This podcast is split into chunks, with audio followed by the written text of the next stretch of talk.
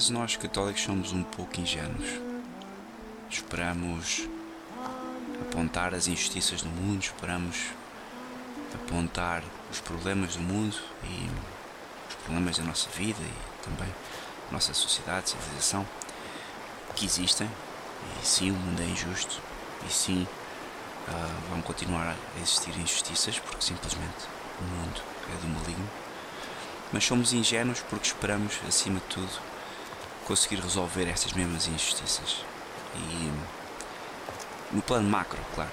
No plano. E, e enquanto nos estamos, estamos preocupados com o plano macro, evitamos aquilo que realmente conseguimos resolver, que são as injustiças que nós praticamos todos os dias, primeiro em relação a Deus e segundo em relação à nossa família e amigos. E porquê é que eu digo isto?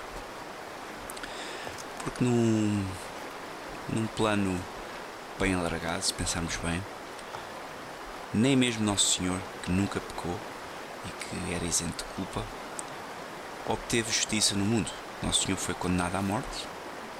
Nosso Senhor, que uma semana antes praticava milagres, milagres, meses antes praticava milagres, diante de todos, publicamente, uns milagres públicos, outros nem tanto, mas uma pessoa que era bem querida pelo seu povo, uma pessoa que tinha sido recebida em Jerusalém como Messias, uma pessoa que à vista de todos seria o próximo David, descendente de David, e uma semana depois está crucificado ao lado dos ladrões.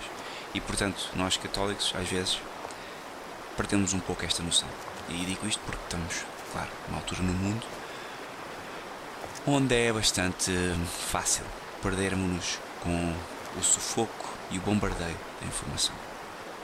Já fiz apologia disso noutros vídeos que tenho feito, que temos que parar, temos que desligar, temos que escolher a informação que consumimos.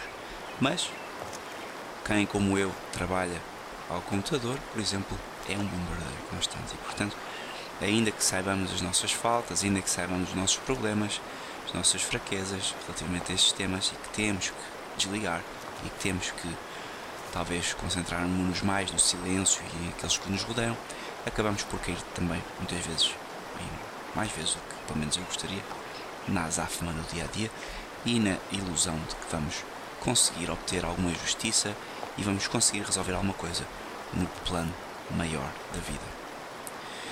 Isto é uma ilusão que é uma ilusão um, diabólica, uma ilusão luciferiana, porque o que no fundo o demónio quer é que nós façamos tudo e não façamos nada. Nosso Senhor, se olharmos para a vida dele, e Nosso Senhor tem a, a pedagogia perfeita, veremos que Nosso Senhor passa primeiro 30 anos oculto, uma vida que se desconhece e se presume que seja uma vida de serviço ao seu pai e à sua mãe e de obediência. Uma vida que por si própria daria um filme belíssimo, um livro belíssimo, se o pudéssemos imaginar, porque seria simplesmente a vida de um, uma criança, um jovem, um adulto que trabalha e cumpre com diligência a simplicidade do dia a dia. Mas mesmo na vida pública, se repararmos o comportamento de Nosso Senhor, é um comportamento pedagógico.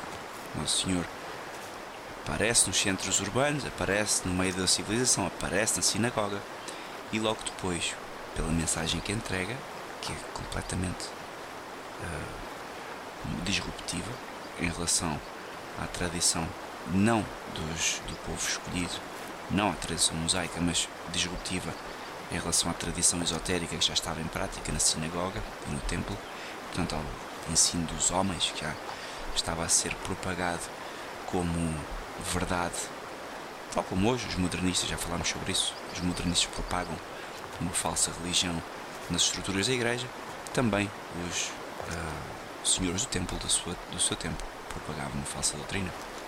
E Nosso Senhor vai à sinagoga, ensina e desaparece.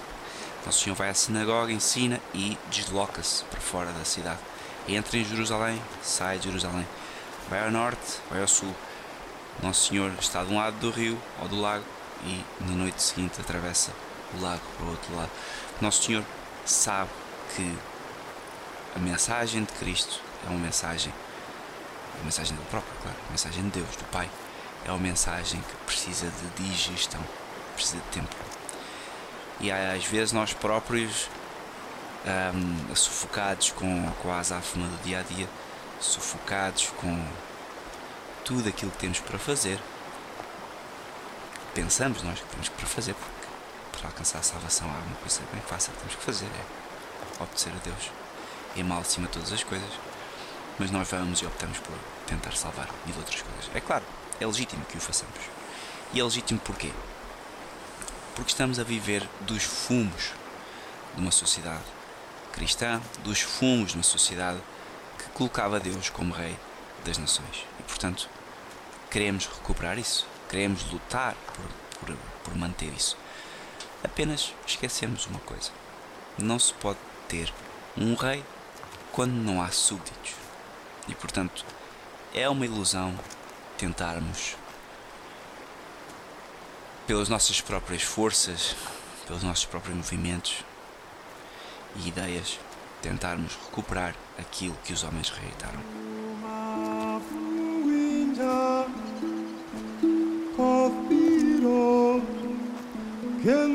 Do que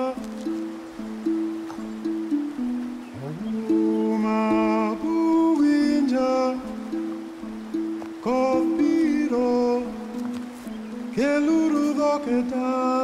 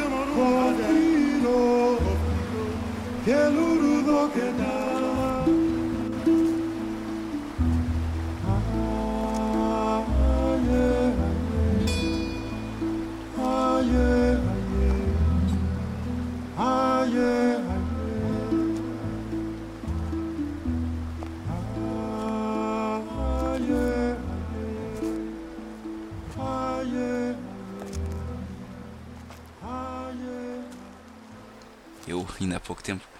Vi um jovem que dizia, uma senhora que passava, venha à missa, venha, venha à missa. Uma pessoa que certamente se dirá católica, batismo, mas que não vai à missa. E o jovem estava a convidá-la, venha, venha.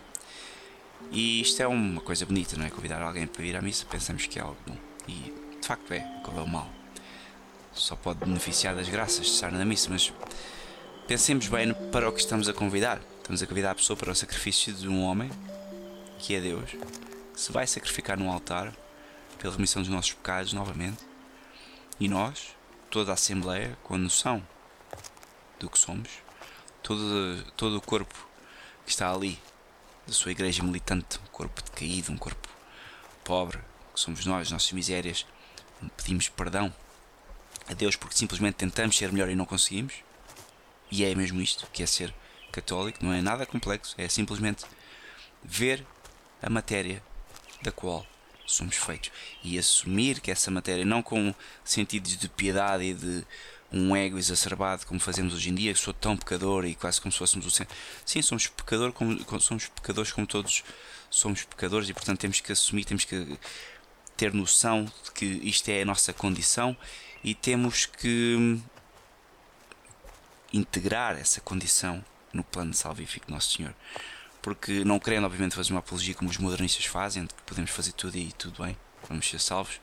Não estou a assumir, como é óbvio, que teremos a nossa salvação.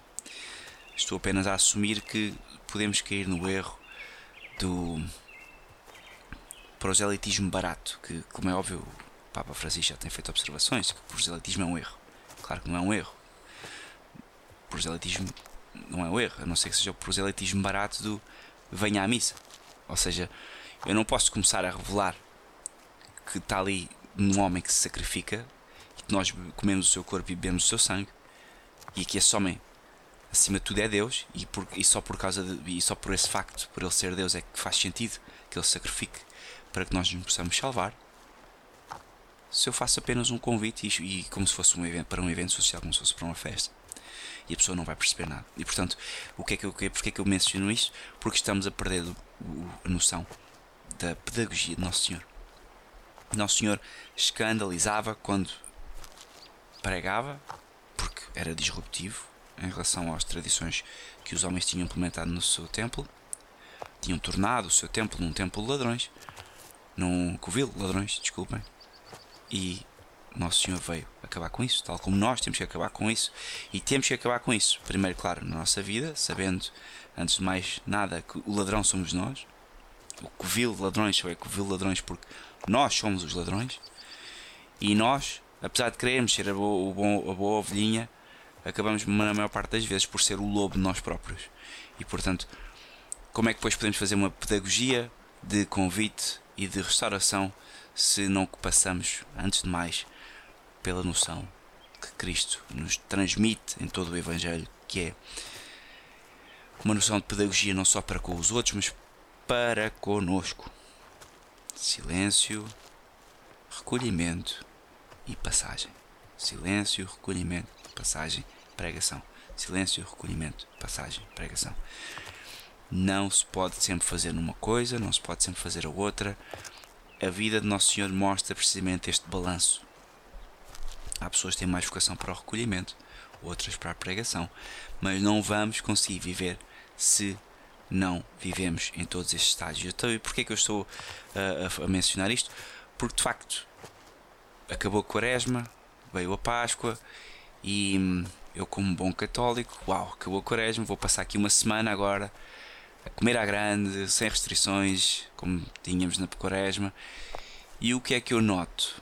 Logo a seguir a, a, este tempo de penitência, da quaresma de silêncio, recolhimento, que por acaso acaba por ser um, um tempo que eu acho super produtivo e daí ter produzido bastantes episódios, uns melhores, outros piores, é indiferente, mas pelo menos a minha tentativa e a minha vontade de produzir aumenta quanto maior é o recolhimento e quanto maiores são as restrições, o que demonstra que de facto esta pedagogia de Nosso Senhor é, funciona e nós sabemos que funciona, senão porque é que todos os povos, desde o povo mais pagão ao, aos católicos, sabem que a penitência gera uma elevação espiritual?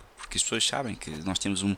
Deus, quando formou a nossa natureza, formou de tal forma que, por mais que nós nos achemos únicos e irrepetíveis, e somos, temos uma natureza que é bastante repetível. Ou seja, a nossa natureza, em última instância, não difere daquela pessoa que está ao nosso lado. Somos irrepetíveis, mas todos bebemos da mesma mancha, que foi a mancha de Adão.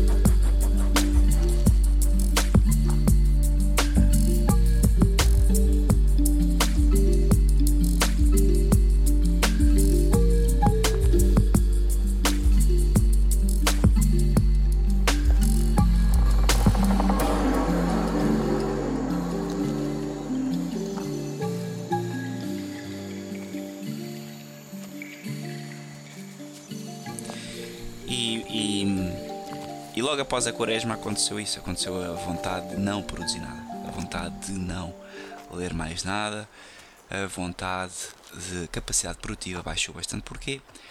Porque faz parte do, da pedagogia, faz parte do, do ciclo anual. Nós, homens, pensamos que e, e, mais até os materialistas e hoje o mundo moderno somos um corpo, este corpo está ao nosso serviço, colocamos o corpo em produção e pronto, e, agimos sempre da mesma forma. E não respeitamos os ciclos, não respeitamos os ciclos nem da luz, nem da, alimentação, nem de nada. Ao cabo, usamos o nosso corpo e maltratamos-lo, e claro, e por isso é que temos o cancro lá em cima, os números sempre a aumentar. Temos uma sociedade desordenada, o stress, tudo, as pessoas a morrer uh, por problemas que nunca tiveram. As pessoas simplesmente ficam doentes e morrem na sociedade moderna precisamente porque tratam o corpo sem esta pedagogia natural, que até mesmo a natureza tem. Vejam bem, se olharem para a natureza, e quem vive no campo é mais fácil fazê-lo. Vocês veem que ah, hoje em dia diz muito, não há estações hoje em dia.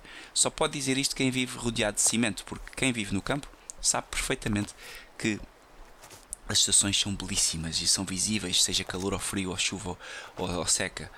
E vemos uma, uma árvore, que é a minha altura favorita do ano, ficar amarela e vem o outono e vemos as folhas a cair, o vento, aquela temperatura específica do outono, aquela umidade, aquele cheiro.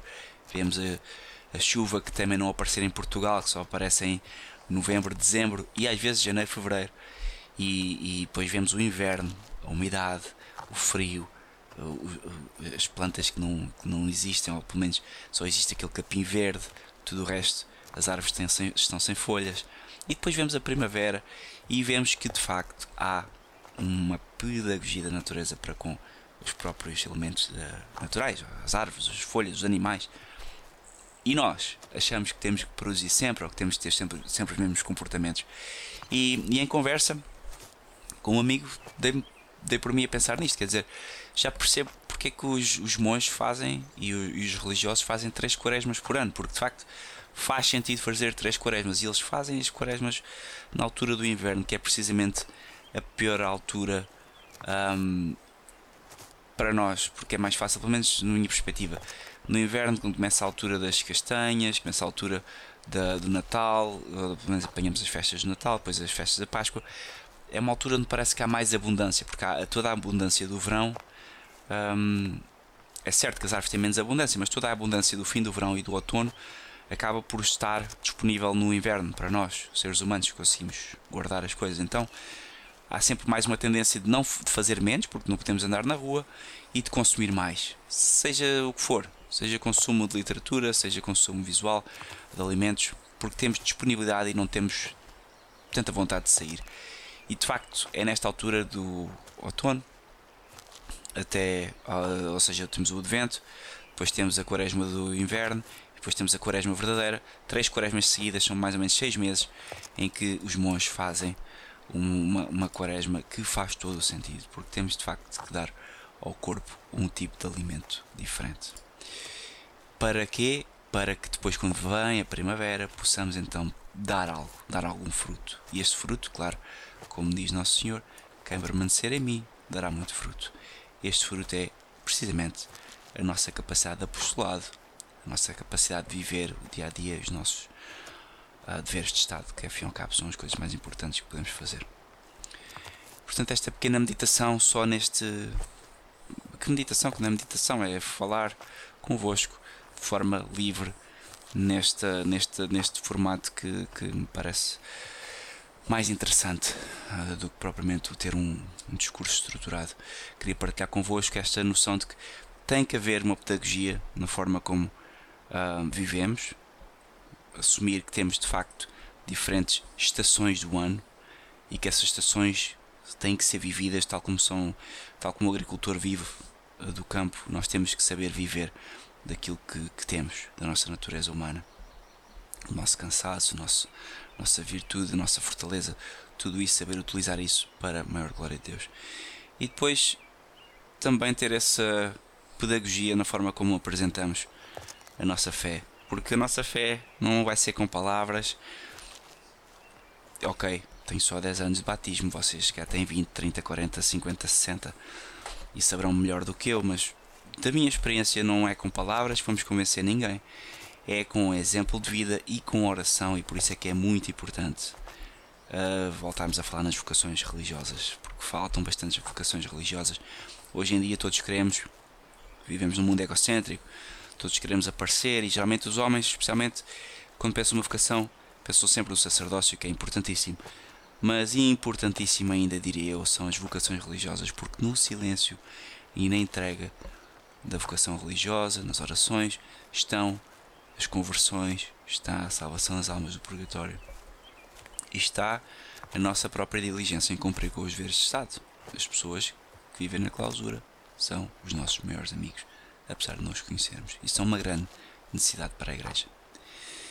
E pronto, e esta pedagogia com o Nosso Senhor em relação aos outros, mais do que venha, venha à missa, venha rezar o terço, quer dizer, pá, são. Como é que eu posso dizer a uma pessoa para fazer uma coisa? Claro que eu posso convidar e já houve bastantes conversões com isso, mas se calhar as conversões ou o exemplo passa mais por perder os respeitos humanos em fazer um sinal da cruz quando estamos a almoçar, num sítio onde não nos sentimos à vontade, ou passam mais por simplesmente sermos bons pais, bons filhos, ou passa mais por simplesmente fazer silêncio e rezar um bom terço ou um rosário todos os dias, cumprindo os deveres de Estado que é por aí que vem a salvação dos outros.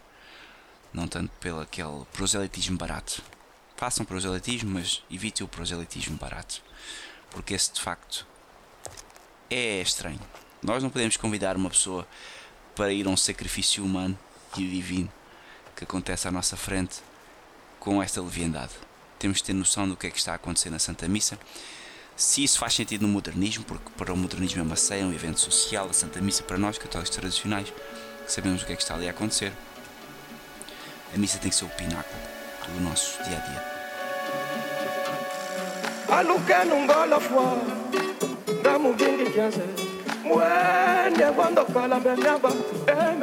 Yame mona mona mwenye yaweza mona mona. Mwenye